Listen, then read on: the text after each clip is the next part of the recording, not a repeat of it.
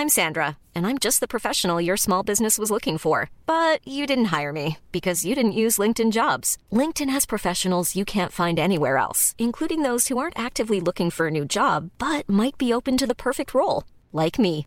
In a given month, over 70% of LinkedIn users don't visit other leading job sites. So if you're not looking on LinkedIn, you'll miss out on great candidates like Sandra. Start hiring professionals like a professional. Post your free job on linkedin.com/people today. Modern Talking. Einfach anders. Der Podcast mit Thomas Anders. Modern Talking.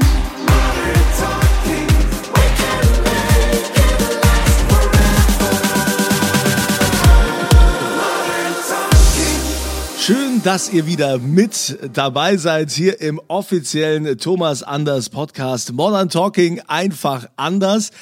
Wir sind alle schon ein bisschen weihnachtlich eingestimmt. Genau, Sind genau, genau. Hause. 16. Dezember ist heute.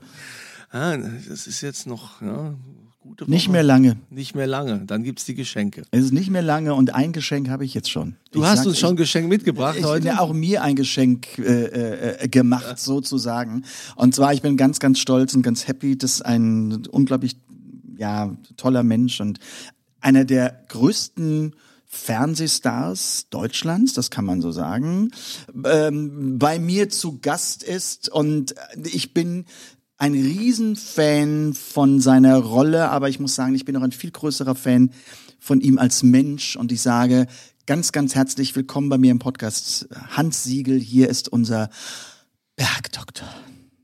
Hallo Thomas, hallo Herr Kunze. Ich grüße alle Hörer und innen und außen natürlich auch. Ach, es ist so schön.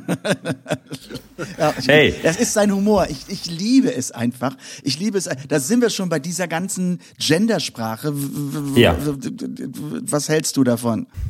Aber ich bin ein Freund davon, äh, weil es eine Aufmerksamkeit äh, erhöht in unserer Zeit, äh, wie wir miteinander umgehen. Und insofern finde ich das sprachlich ein, ein schönes Tool, ähm, was man teilweise verwenden und nutzen kann und manchmal auch nicht. Und insofern ist es einfach ein kleiner Aufruf, ein bisschen wacher zu sein, wie wir mit unserer, mit unserem Gegenüber in unserer Welt umgehen. Und mehr oder weniger ist es das auch. Aber man muss es nicht unbedingt, oder? Also Nö, man muss es nicht. Nee. Aber man muss dann auch Leute, die da nicht gendern, darf, darf man auch nicht, die darf man auch nicht gleich irgendwie äh, verteufeln, äh, sondern ähm, dann ist es so. Und ich finde in offiziellen Ansprachen von Regierungen oder sonstigen äh, äh, Stellen ist es immer eine schöne Sache. Das sind dann alle dabei. Und wenn es jemand nicht tut, dann nicht. Und es wird sich zeigen, ob das hält. Also ich sehe das relativ entspannt.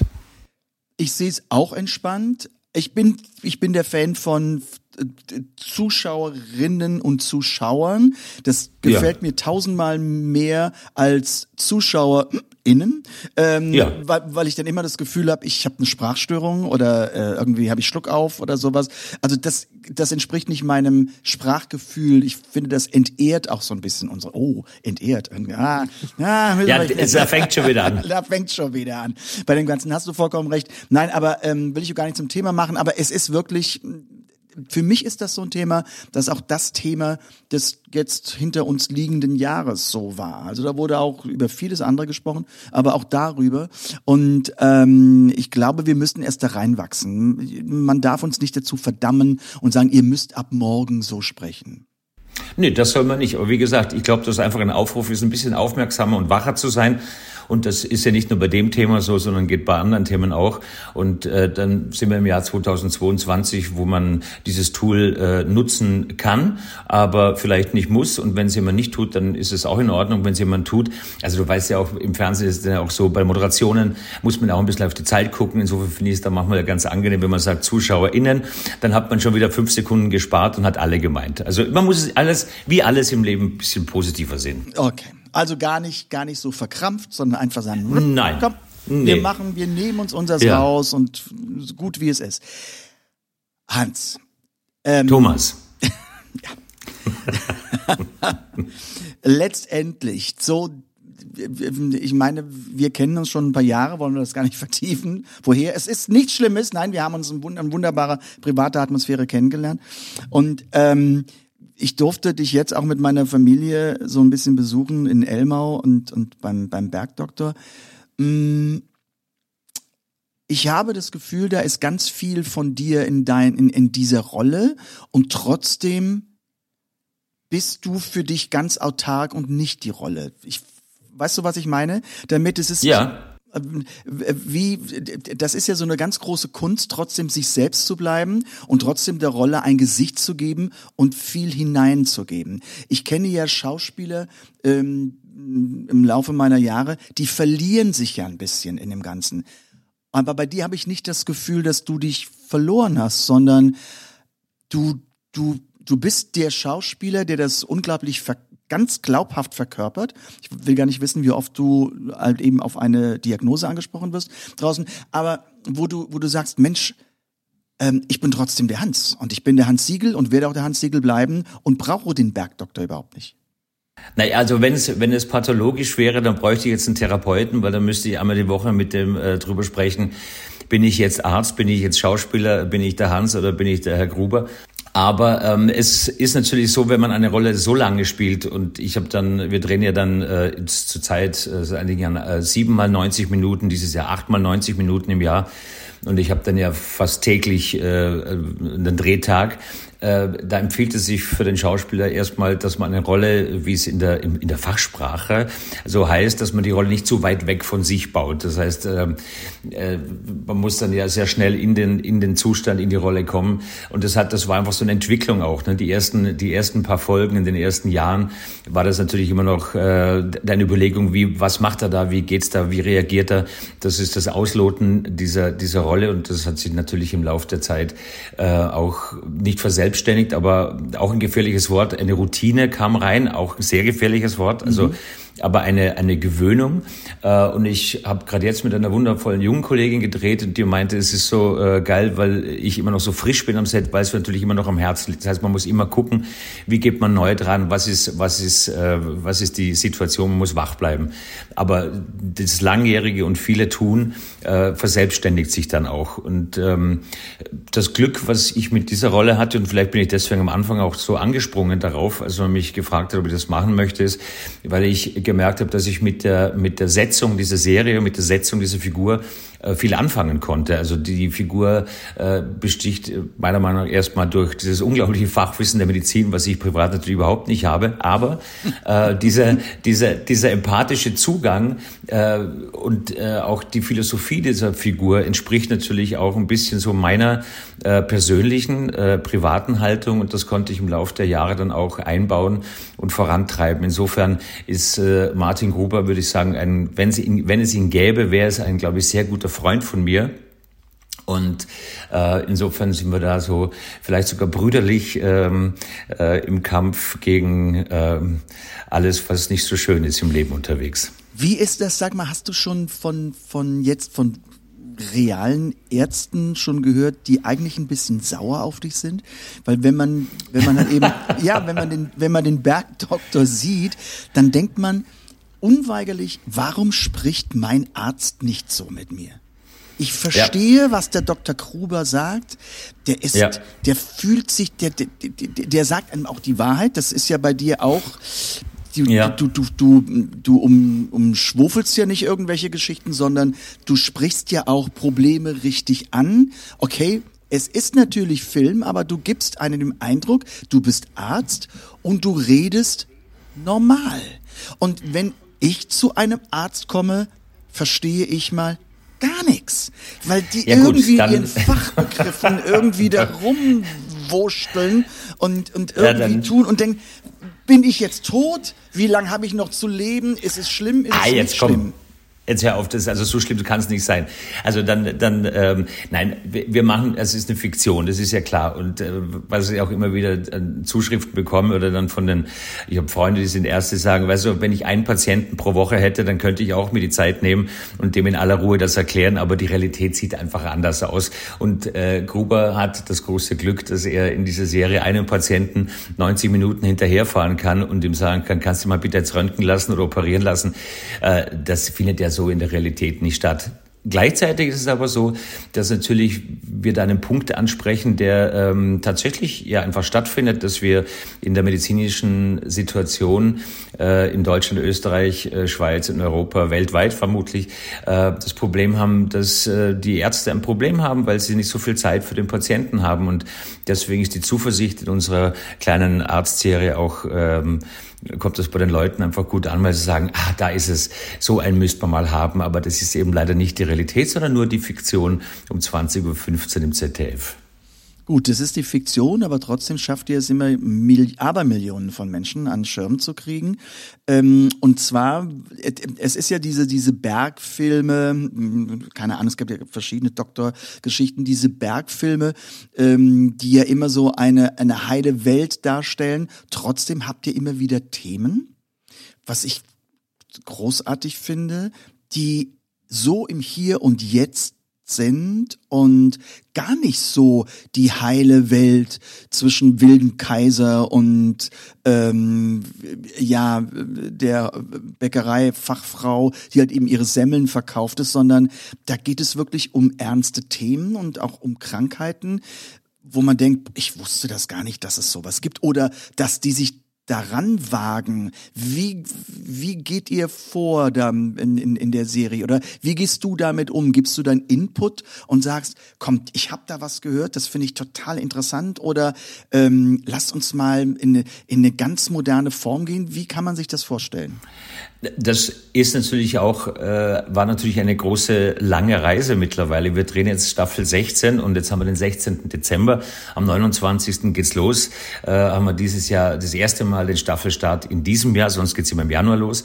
Und jetzt machen wir das 16 Jahre. Und wenn man da zurückblickt und da, ähm, liebe Hörerinnen und Hörer dieses wundervollen Podcasts, gehen Sie doch mal auf YouTube und geben Sie ein Folge 1 der Bergdoktor. Und da sieht man noch 45 Minuten, wo das Format natürlich noch sehr süßlich war und wir mussten dramaturgisch gesehen in 45 Minuten äh, schwere Krankheiten abhandeln. Da hat's noch geklemmt, da haben wir noch, das war in den Kinderschuhen.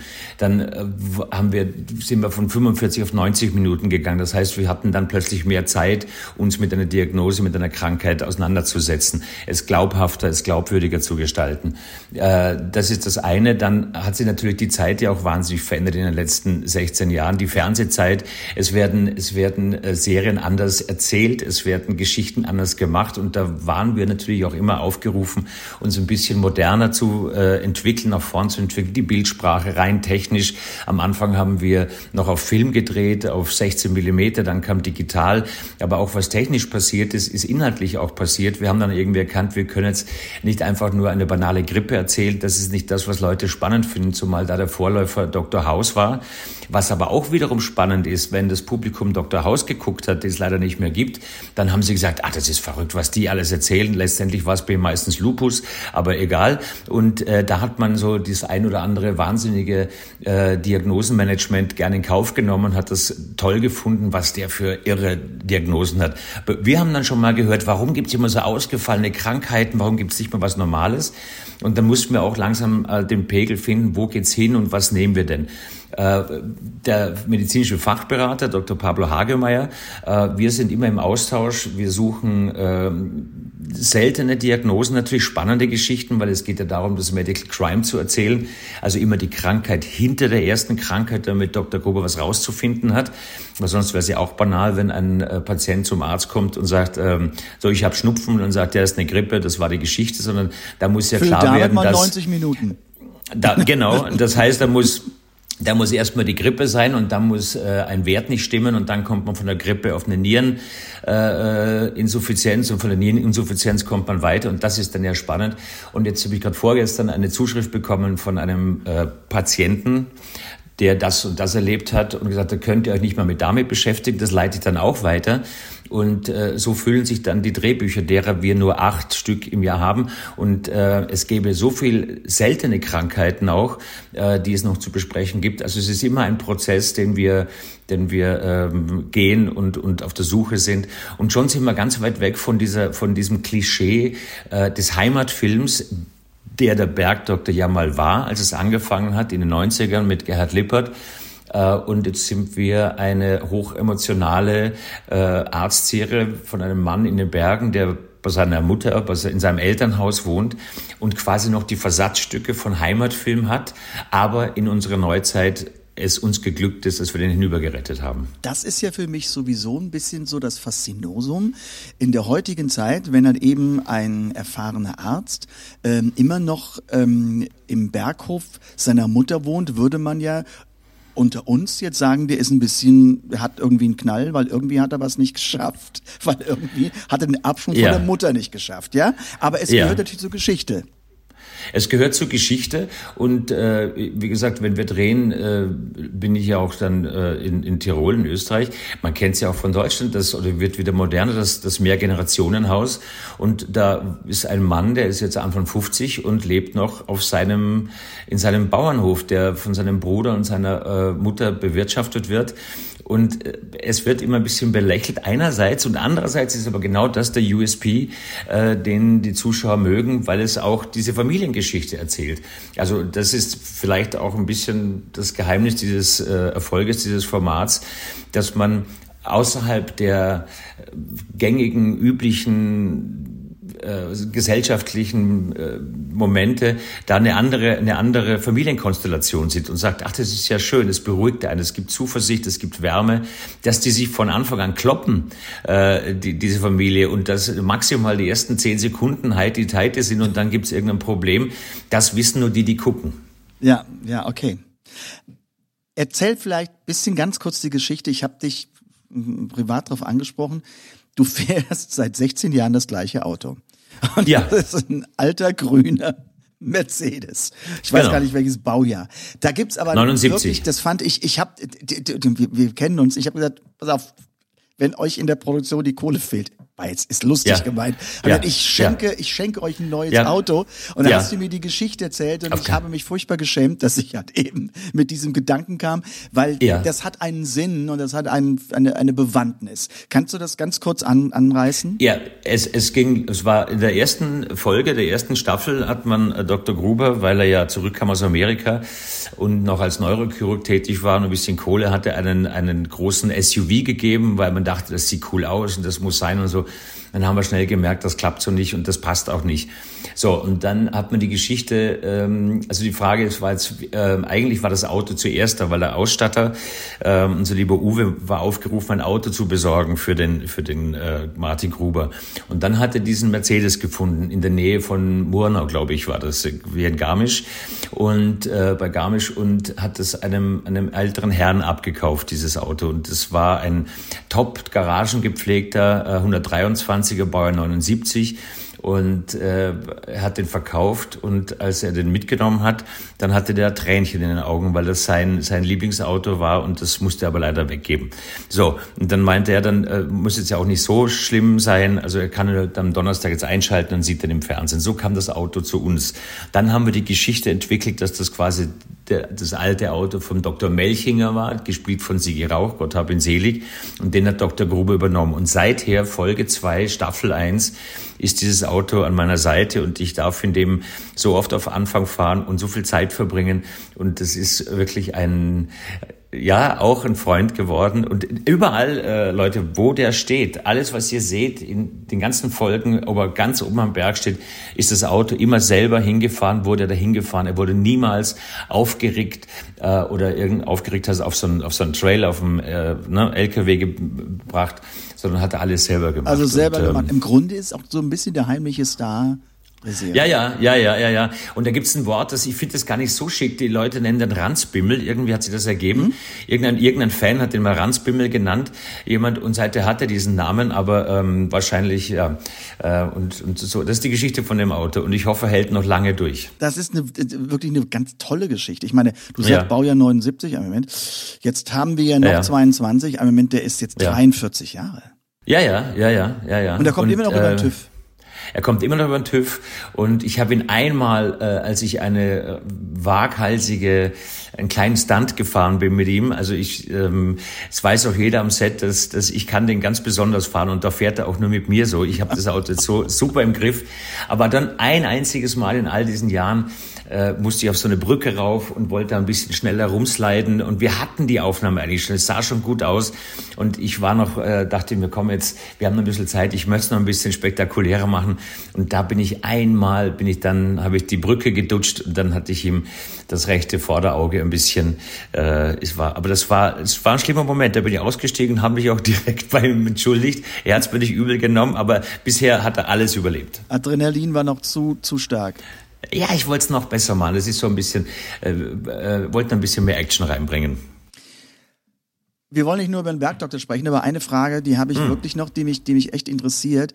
Was, was ist bei, bei einem, wenn es sowas überhaupt gibt, was ist die, die größte, bei, bei, bei einem Dreh, die größte Herausforderung während einer Episode, nicht in der ganzen Staffel, sondern, sondern gibt es da immer etwas, wo man denkt, boah, ähm, das ist immer so ein Knackpunkt, der muss richtig laufen und und es muss funktionieren. Ähm, gibt es sowas oder? Ja, ähm, ja, ja. Hiring for your small business? If you're not looking for professionals on LinkedIn, you're looking in the wrong place. That's like looking for your car keys in a fish tank. LinkedIn helps you hire professionals you can't find anywhere else, even those who aren't actively searching for a new job but might be open to the perfect role. In a given month, over 70% of LinkedIn users don't even visit other leading job sites. So start looking in the right place. With LinkedIn, you can hire professionals like a professional. Post your free job on linkedin.com slash people today. Millions of people have lost weight with personalized plans from Noom. Like Evan, who can't stand salads and still lost 50 pounds. Salads generally for most people are the easy button, right? For me, that wasn't an option. I never really was a salad guy. That's just not who I am. But Noom worked for me. Get your personalized plan today at Noom.com. Real Noom user compensated to provide their story. In four weeks, the typical Noom user can expect to lose one to two pounds per week. Individual results may vary. Also das ist leider ganz unromantisch und das hat auch ganz wenig mit, mit künstlerischem zu tun, äh, weil wir in diesen, wir Schauspieler, das Ensemble, was an der Stelle kurze Klammer auf, auch extrem selten ist oder weiß nicht, ob es das jemals gab, dass das Grund, das Ensemble, das Hauptensemble seit der Folge 1 immer noch komplett dabei ja, ist. Ja, also wir hatten super. ein paar Leute, die sind, haben gewechselt, aber sind halt da. Das ist leider sehr unromantisch, weil wir mittlerweile auch äh, gelernt haben, sehr schnell zu arbeiten. Wir haben 16 Tage für eine Folge. Das ist für 90 Minuten sehr wenig. Die Regel ist dann 21 Tage oder 23, aber wir müssen es in 16 schaffen. Äh, und die größte Herausforderung war jetzt in den letzten zwei Jahren natürlich aufgrund des Pandemic Orchestra, äh, hatten wir natürlich auch verschiedene Auflagen, ist das Wetter. Und äh, unsere Produktionseinheit äh, steckt einen Drehplan, wie man da sagt, und dass wir das jedes Mal hinkriegen. Ich weiß nicht, es gibt, glaube ich, kann man einer Hand abzählen, wie oft es beim Bergdoktor geregnet hat. Ne? Mhm. Es scheint immer die Sonne. Meistens. Manchmal ist es ein bisschen trüb oder nebelig im Herbst, aber es ist immer schön. Und das haben wir dem Produktionsbüro zu verdanken, weil die müssen dann Covermotive finden, wenn es mal schlecht Wetter ist. Und dieses Jahr war der September sehr nass, da muss man immer wieder ausweichen nach innen. Dann können Schauspieler, man haben Sperrtag hier, dann geht's da.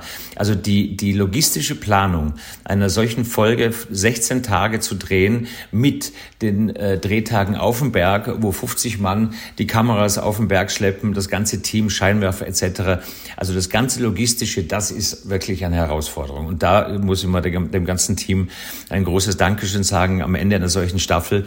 Das sind, wir haben 142 Drehtage und das klappt wirklich unfassbar gut. Und das, und, und das wurde noch nie überschritten oder ganz wenig überschritten? Dass man das wurde, wir hatten zum Beispiel in den zwei Jahren jetzt mit Pandemie, wir hatten keinen einzigen Stopp, also keinen Drehstopp.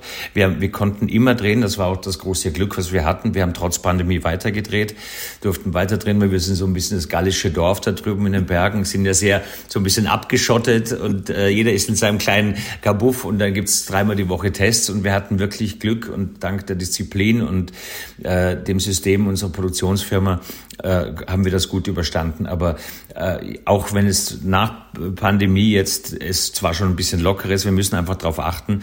Und die Logistik, äh, letztendlich 60 Mann Team plus dann die Schauspieler, 80 Leute zu koordinieren, das ist die Herausforderung.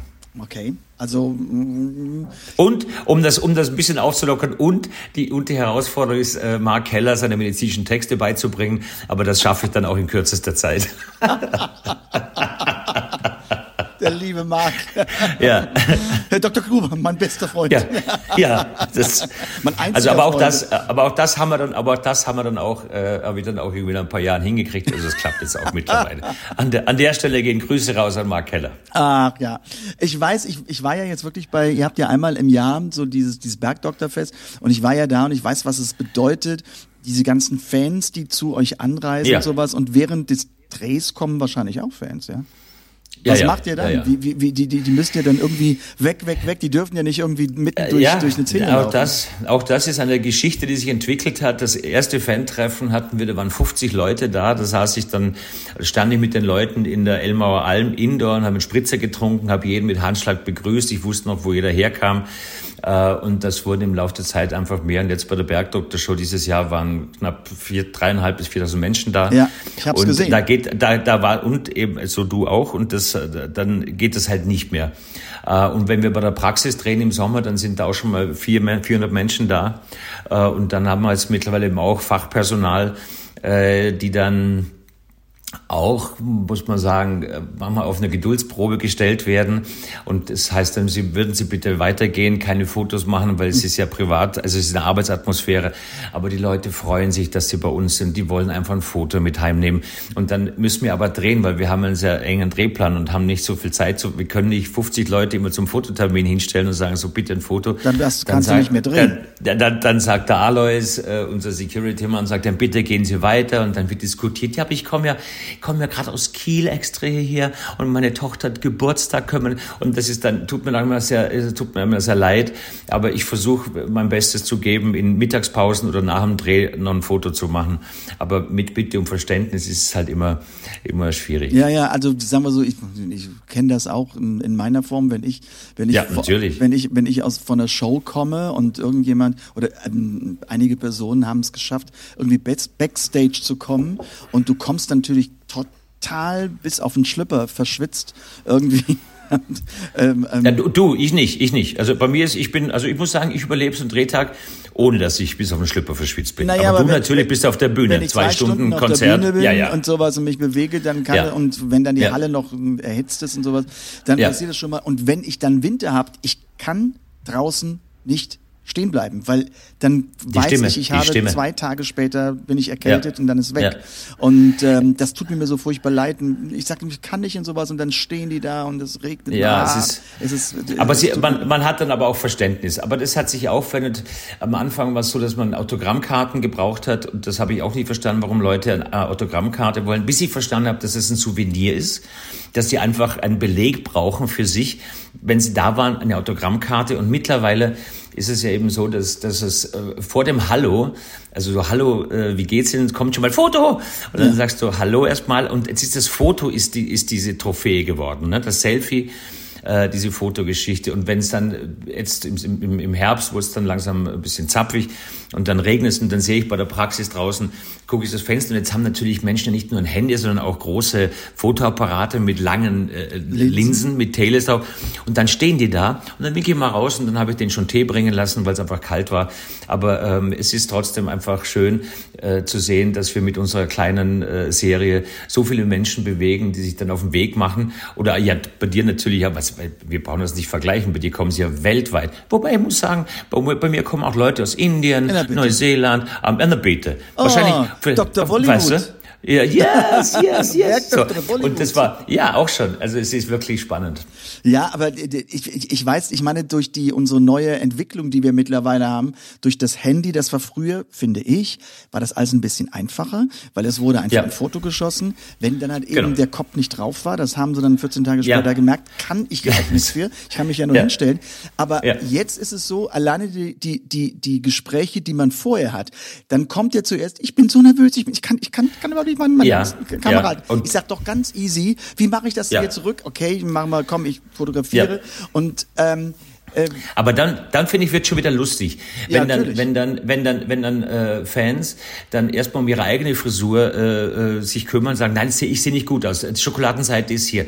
Dann mache ich schon eine Nummer draus und sage so, die Frau, jetzt müssen wir mal kurz sprechen. Wo ist Ihre Schokoladenseite? Kann ich noch die Maske holen? Können wir das noch irgendwie verbessern? Und an der Stelle, liebe Männer, das ist auch geil, wenn dann äh, Männer die Fotos machen von den Frauen, Familien.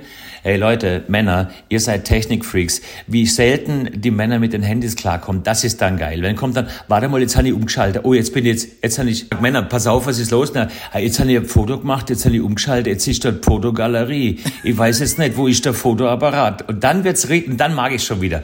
Dann, weil dann, weil dann, dann, dann entzerrt sich das Ganze. Ja. Und dann, und dann kommt man ins Gespräch, weißt du? Ja, ja. Nein, Sag mal, wa- was machst du denn da mit deinem, was ist denn los am Tisch? Ich, ich, ich hab Ist jetzt- ich was ist nicht, denn los, diese Unruhe? Ähm, Was? ähm, also bei mir, bei mir war, bei mir war wirklich, war, das ist jetzt irgendwann passiert, dass ich wirklich am Supermarkt vorne auf dem, auf dem, auf dem, ähm, ja, Parkplatz stand und sowas und ich unterhielt mich gerade mit jemandem und es kommt jemand mit dem Fotoapparat, also mit dem Dings, du weißt ja Ja. schon, was auf dich zukommt und er geht zu meinem Gespräch zu meinem Gegenüber und sagt, Ja. sag zu ihm, entschuldigen Sie bitte, darf ich mit dem anders ein Foto machen? Ich sag, das ist doch die falsche Reihenfolge. Sie müssen mich doch mal zuerst fragen, ob Sie mit mir. Aber das ist dann wirklich lustig. Das ist echt lustig. Hans, du bist nicht nur Bergdoktor, sondern du bist auch halt eben ähm, jemand, der ganz andere ähm, schauspielerisch und und äh, künstlerisch unterwegs ist. Du gibst auch auch du Lesungen. Das ist auch ein Steckenpferd Ja. von dir, was nicht viele wissen, aber doch sehr gut besucht ist. Das, ja, das hat sich, das hat sich ähm, vor ein paar Jahren ergeben, als ich für Sony und Reklam die deutschen Klassiker eingelesen habe. Wenn ihr, liebe Hörerinnen und Hörer, äh, mit dem Hören von diesem Podcast äh, durch seid, dann, gebt mal, dann, ja, aber nur dann und erst dann geht ihr mal auf Spotify und gebt meinen Namen ein. Da findet ihr ganz viele tolle Literatur, nämlich die deutschen Klassiker. Da habe ich jetzt angefangen einzulesen vor ein paar Jahren. Und daraus hat sich äh, eine kleine Lese, ähm, ja, Lese, wie sagt man, ein Leseformat ergeben, dass ich Lesungen mache mit, äh, mit einem großen Orchester, der Philharmonie Salzburg zum Beispiel, hatte ich dieses Jahr wieder eine Lesung. Es gibt einmal im Jahr mit den Kollegen große Klassik mit, mit Musik, dann äh, beim Bad Homburger Literatur und Poesie, Poesie und Literaturfestival, so heißt das, äh, bin ich zu Gast. Äh, und bin da immer wieder unterwegs. Und ähm, ich war am Anfang skeptisch, äh, wie das das Publikum aufnimmt, wenn man ihnen zwei Stunden lang Stefan Zweig vorliest. Und habe gemerkt, dass es erstaunlich toll ist, dass die Menschen eine Freude haben, sie schließen die Augen, sie hören zu. Dann kommt man auch noch drauf, dass diese ganzen äh, Stoffe, die Klassiker, genauso spannend sind wie eine Netflix-Produktion. Also wenn man sich gerade jetzt Angst von Stefan Zweig durchliest oder sich anhört, bitte können Sie sich anhören. Auf Spotify lese ich dir das auch noch vor. Äh, das ist, äh, sind alles sehr spannende Stoffe und das ist eine Entschleunigung des Publikums und ähm, faszinierend, wie die Leute da reinkippen und das, das mag ich auch. Also ich, es ist ja auch ein bisschen nicht nur vorgelesen, sondern gibt es ja dann verschiedene Figuren. Ich habe dann die Bekenntnisse des Hochstaplers Felix Krull gemacht äh, dieses Jahr auch und äh, das sind dann so kleine Miniaturen immer wieder zu spielen drin mit dem Text. Also das, es, es passiert sehr viel und es regt die Menschen an und ich bilde mir ein, also bei der, bei der Felix Krull-Lesung war es so, dass ich dann so äh, äh, fasziniert war während der Lesung von einem Satz von Mann, dass ich kurz stecken geblieben bin und dachte mir, was für ein geiler Satz. Und habe dann gesagt, Moment, ins Publikum gesagt, Moment, und habe den nochmal vorgelesen Weil du ihn so geil fandest. weil ich ihn so toll fand und habe den nochmal vorgelesen und dann haben die Leute applaudiert und habe dann gemerkt, dass es plötzlich die Synapsen echt in Schwung bringt und es ist einfach, ähm, ja, es ist schön, eine alte, eine alte Kunst des Vorlesens. Wie sieht bei dir, wir sind kurz vor Weihnachten, wie sieht bei dir Weihnachten aus? Du, Weihnachten kommt ja überraschend immer so am 24. Dezember, das äh, denkt man ja nicht dran. Ähm, das ist ein ganz ruhiges, ein ruhiges Hingleiten mittlerweile. Es ist, äh, die Kinder sind groß, man hat ja nicht mehr diesen, diesen, ich muss jetzt den Baum verstecken und äh, das, das Glöckchen noch äh, schellen, sondern es ist mittlerweile zu einer, einer ganz schönen familiären, ruhigen Zeit geworden. Tatsächlich war es ja immer, aber es ist nicht mehr so turbulent, dass die Kinder kleiner waren. Ähm, und dann wird Raclette gegessen und äh, dann gibt's kleine Bescherungen dazwischen, immer wieder während des, während des Raclettierens. Und ähm, ich schreibe jedes Jahr ein Gedicht für die Familie. Und das ist jedes Jahr ein Gedicht, das du dann vorträgst am, am Heiligabend. Das, da müssen sie durch, genau. Äh, aber sie freuen sich auch drauf, weil ich dann den, den Jahresablauf mhm. ein bisschen aufs Korn nehme und zu jedem, ja, wie Rückblick und zu jedem ähm, so eine kleine Geschichte einbaue und das ist so eine kleine Tradition geworden. Also für mich ist es so, dass ich an, an ähm, ja, Weihnachten ist die einzige Zeit im Jahr, wo ich sagen kann, ich kann mal für ja drei, vier, fünf Tage das Handy ausmachen. Beruflich jetzt, es ruft ja. eh keiner an. Und das ist nee. so beruhigend. Das ist ja. so entschleunigend. Ja, man, man hat so, man hat so dieses, dieses nach dem Motto, ach, es passiert nichts, es ist wirklich dieses Runterkommen und das genieße ich so wahnsinnig an Weihnachten. Und bei uns ist es auch ganz familiär, also da, da, es gibt kein also Raclette, aber es gibt bei uns andere Leckereien und man, man blubbert so durch den Tag. Man blubbert, da müssen wir mal über deine, über deine Work-Life-Balance müssen wir sowieso gesondert noch reden. Da werde ich, da werde ich dann einen, Podcast aufsetzen, um mit dir über die Work-Life-Balance. Klar, man, man hat natürlich am Ende des Jahres, möchte man mal kurz abschalten, runterfahren. Und ich habe äh, dieses Jahr, ähm, wir hatten dieses Jahr das erste Mal kein Winterspecial gedreht, das, das immer im Januar, Februar war, sondern da war jetzt mal eine wirklich lange Pause in diesem Jahr, die ich sehr nutzen konnte, um eben mal das Handy aus. Ich habe alle Social Media vom Handy gelöscht. Ich war einfach mal offline und habe da gemerkt, dass es richtig gut tut. Und das sind ja auch äh, das sind vier, fünf Tage natürlich viel zu wenig, mein lieber Thomas, aber das weißt du ja selber. Aber die Zeit muss man sich ja mal freischaufeln und freischieben und sagen, so jetzt bin ich im Hier und Jetzt. Ne? Also du brauchst ja letztendlich, du sowieso Wochen. Du, du hast ja einen Kalender, der ist ja auch doppelt und dreifach gefüllt.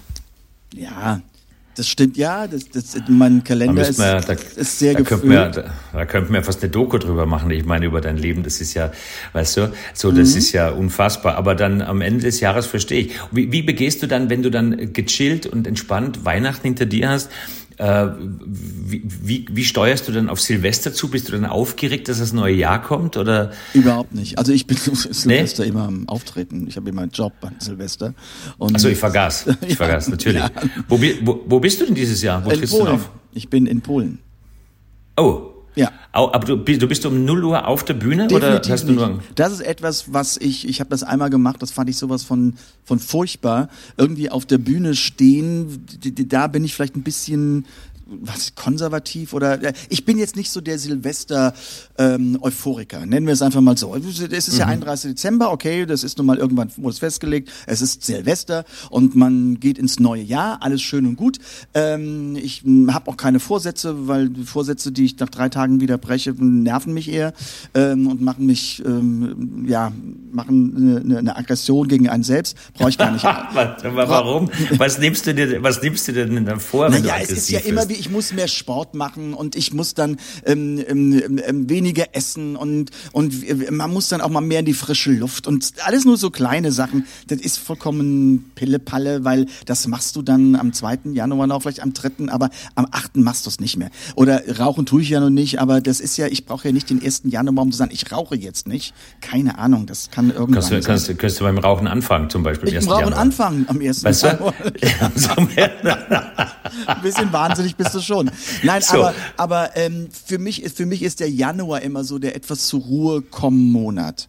Weil da ja. ist ganz wenig an, an, an äh, äh Shows ähm, also da mhm. geht die Welt so ein bisschen, wird ein bisschen ruhiger. Es sind dann vielleicht ein paar Fernsehgeschichten, die man machen, aber man sortiert so sein Jahr. Also das Alte ja. wird abgeheftet in den Ordner und auf das Neue wird sich vorbereitet und man, man macht die Planung so für die nächsten Quartale. Das ist bei mir immer so und das ist, und ich fühle mich da auch sehr wohl mit. Ich bin aber auch fairerweise jemand, wenn Weihnachten vorbei ist und, und zwischen den Jahren, ähm, ich, ich, ich ich muss auch so ab dem 3., 4. Januar muss die Weihnachtsdeko raus, die ist dann seit Ende November ja, da ja. und dann müssen ja, wir drücken und dann muss Frühling, das Leben muss weitergehen und, und es muss wieder, wieder Frische durch meinen Kopf. Da bin ich so ähm, gepolt. Was wünschst du dir denn zu Weihnachten, Thomas? Ah, Gell? ich habe das nur exemplar. Ja, ich habe das genau die eben das. die man mir noch nie gestellt hat. Bitte wie? Eine Frage, Die die, mir noch nie mir noch nie gestellt? gestellt wurde, was ich mir zu Weihnachten wünsche. Weil alle fragen das immer. Also die Ja, aber was wünscht, aber es wird doch, aber das ist doch auch so ein Zeichen unserer Zeit. Es wird immer schwieriger. Klar, je älter man wird. Jetzt hast du auch schon die Playstation bekommen und die Oh, Nintendo ja. Switch hast auch schon gekriegt. So, was, was wünschst du dir? Weißt du, was sagt man denn? Ich sag dann immer, ich wünsche mir Krawatten und Socken und, und tatsächlich ist es so. Äh, Und, und dann sagt meine Frau, nein, du ziehst ja gar keine Krawatten. Also Eben, ich wünsche mir aber trotzdem. noch nie mit einer Krawatte gesehen. Mit Socken habe ich die schon trotzdem. gesehen, aber nicht weil, mit ja, aber wenn man sie hat, ist trotzdem schön, finde ich. Weißt du, man weiß ja nie. Aber so, das ist ja so eine, das ist ja so eine, so eine, so eine, auch so eine Aufmerksamkeitsfrage. Was wünsche ich mir? Und jetzt mal abgesehen von äh, nicht materiellen Dingen. Ich sage mir jetzt klar, der Frieden auf der Welt und das alles, was man sich so wünscht. Aber das macht ja keinen Sinn. Aber das finde ich auch immer so ein Moment des Innehaltens. Was wünsche ich mir eigentlich? Ich wünsche mir zum Beispiel, dass ich mit dem auf den Berg gehen kann, Thomas. Dass wir nächstes Jahr mal schaffen, dass du mich nochmal besuchen kommst in den Bergen und dann zeige ich dir die Elmauer halt. Leute, äh, jetzt, Du meinst die jetzt, jetzt zu hier. Fuß dahin gehen? Oder- Ja, ja, genau. Ich, Leute, die ihr das hört, ihr müsstet jetzt Thomas Blick sehen, weil wir sehen uns gerade. Und äh, klein, kleiner, klein, klein, kleiner Teaser, ich bringe ihn darauf und nächstes Jahr grüßen wir euch von der Elmauer halt. Das machen wir. Komm. Aber ich muss dann auch wieder das runterkommen. wünsche ich ne? mir zu Weihnachten von dir. Hör mal, das ist doch, das ist doch etwas, damit können wir doch wunderbar enden, bevor du noch auf andere Ideen kommst. Nein, ich mach's dir schmackhaft. Ich mach's dir schmackhaft. Wir werden eine Zwischenmahlzeit auf der Gaudiamus-Hütte nehmen, da kriegst du einen schönen Kaiserschmarrn, dann vergisst du schon, dass du schon fast ganz oben bist. Wie hoch ist das? Ach, das ist nicht so hoch. Das ist nicht so. Ich sag's dir dann, wenn wir da sind. Es ist ein paar hundert und ein paar mehr. Also ich glaube, das ist so ein bisschen über, ach ja, Hüstel, Hüstel. Nein, also, also ich wünsche mir, dass wir uns ganz bald wiedersehen. Das zum ich einen. Bekomme, ich bekomme jetzt schon Schnappatmung. Ähm, ähm, okay, wir, wir, wir reden drüber. Leute, ich wollte nur sagen, ihr könnt den Blick von Thomas Anders nicht sehen, aber ähm, ihr werdet ein Beweisfoto kriegen. Hast du mich da, hast du mich da gefreezed, sozusagen? Nein, es ist ein Beweisfoto Ach, für wenn ich die Leute, bin. wenn wir, wenn ich wir dann oben sind Berg. nächstes okay, Jahr. Okay, okay. Ja. Okay, Hans, also ich, du weißt, ich tue für dich ganz, ganz viel. Ich würde es, sag mir vor Bescheid, ich muss mir extra noch so Ausrüstung und sowas kaufen, so richtige Ja, ja, kriegst, Schuhe kriegst du alles vor Ort, kriegst du alles vor Ort. Die vor Ort nicht, geht doch nicht in fremde Schuhe. Nein, die Schuhe, die werden neu, so. neu besorgt. Kriegst Nicht- neue Schuhe. Ja, dann ist Kriegst gut. Dann damit, damit, So. damit kann ich leben. Ähm, also Ja. äh, es war mal wieder köstlich mit dir ähm, parliert zu haben. Ähm, Total. Und ähm, ja, ich wünsche dir jetzt ganz, ganz tolle Weihnachten. Grüße mir Susanne von Herzen, deine Mach ich. Familie. Und du die Claudia? Mache ich gerne. Und alle? Und Und den Herrn Kunze natürlich. natürlich. Ja, Natürlich. Genau. Ich räume noch ein bisschen auf hier. Und, und äh, bevor, bevor wir auflegen, muss ich natürlich noch sagen, Leute, wenn ihr an Silvester, Thomas ist ja in Polen, wenn ihr an Silvester nicht wisst, wohin mit euch, schaltet mal äh, in die ARD, da gibt's eine Hammer-Silvester-Show und ähm, wenn jemand nicht weiß, wie er über, über den Jahreswechsel kommen soll, da Thomas nicht kann in Deutschland, habe ich gesagt, dann mache ich für euch eine kleine Show und dann können wir da uns zumindest sehen. Und wenn ihr die volle Ladung Hans Siegel braucht, dann am 29. Dezember noch den Bergdoktor. Richtig. Und am, am 16. heute Abend, Mensch, heute Abend, also am 16. Dezember heute Abend im NDR, NDR Talkshow einschalten. Ja, ganz ja, wichtig. ja, das, das ja auch noch, das ja auch noch. das Ich sind weiß doch ja die nicht, äh, Feierwochen weißt du? von Hans Siegel. Ja, die, die Los Wochos. Los Hans Wo- Sigulos. Die Han- Wochos Siglos. Genau. Ich Thomas, danke schön, dir, dass ich Lieber. dabei sein. Vielen Dank, dass ich dabei sein durfte. Gerne. Äh, an alle äh, liebe Grüße, Let Love Rule, genießt die Zeit, frohe Weihnachten und kommt gut ins neue Jahr. Danke. Tschüss. Ciao, ciao. Das war halt eben ein wunderbarer Podcast mit meinem Freund Hans Siegel. Es ist immer wieder, ähm, ich glaube, es war ein sehr langer Podcast. So lange waren wir noch, noch nie irgendwie. Aber das ist mit Hans auch vollkommen äh, easy. Er hat ja ganz viel zu erzählen. Also äh, nicht vergessen, schaltet ein hier bei Modern Talking einfach anders. Den Podcast mit Thomas Anders. Bis dahin, habt's gut. Ciao, ciao. Modern Talking. Einfach anders. Die Story eines Superstars. Der Podcast mit Thomas Anders.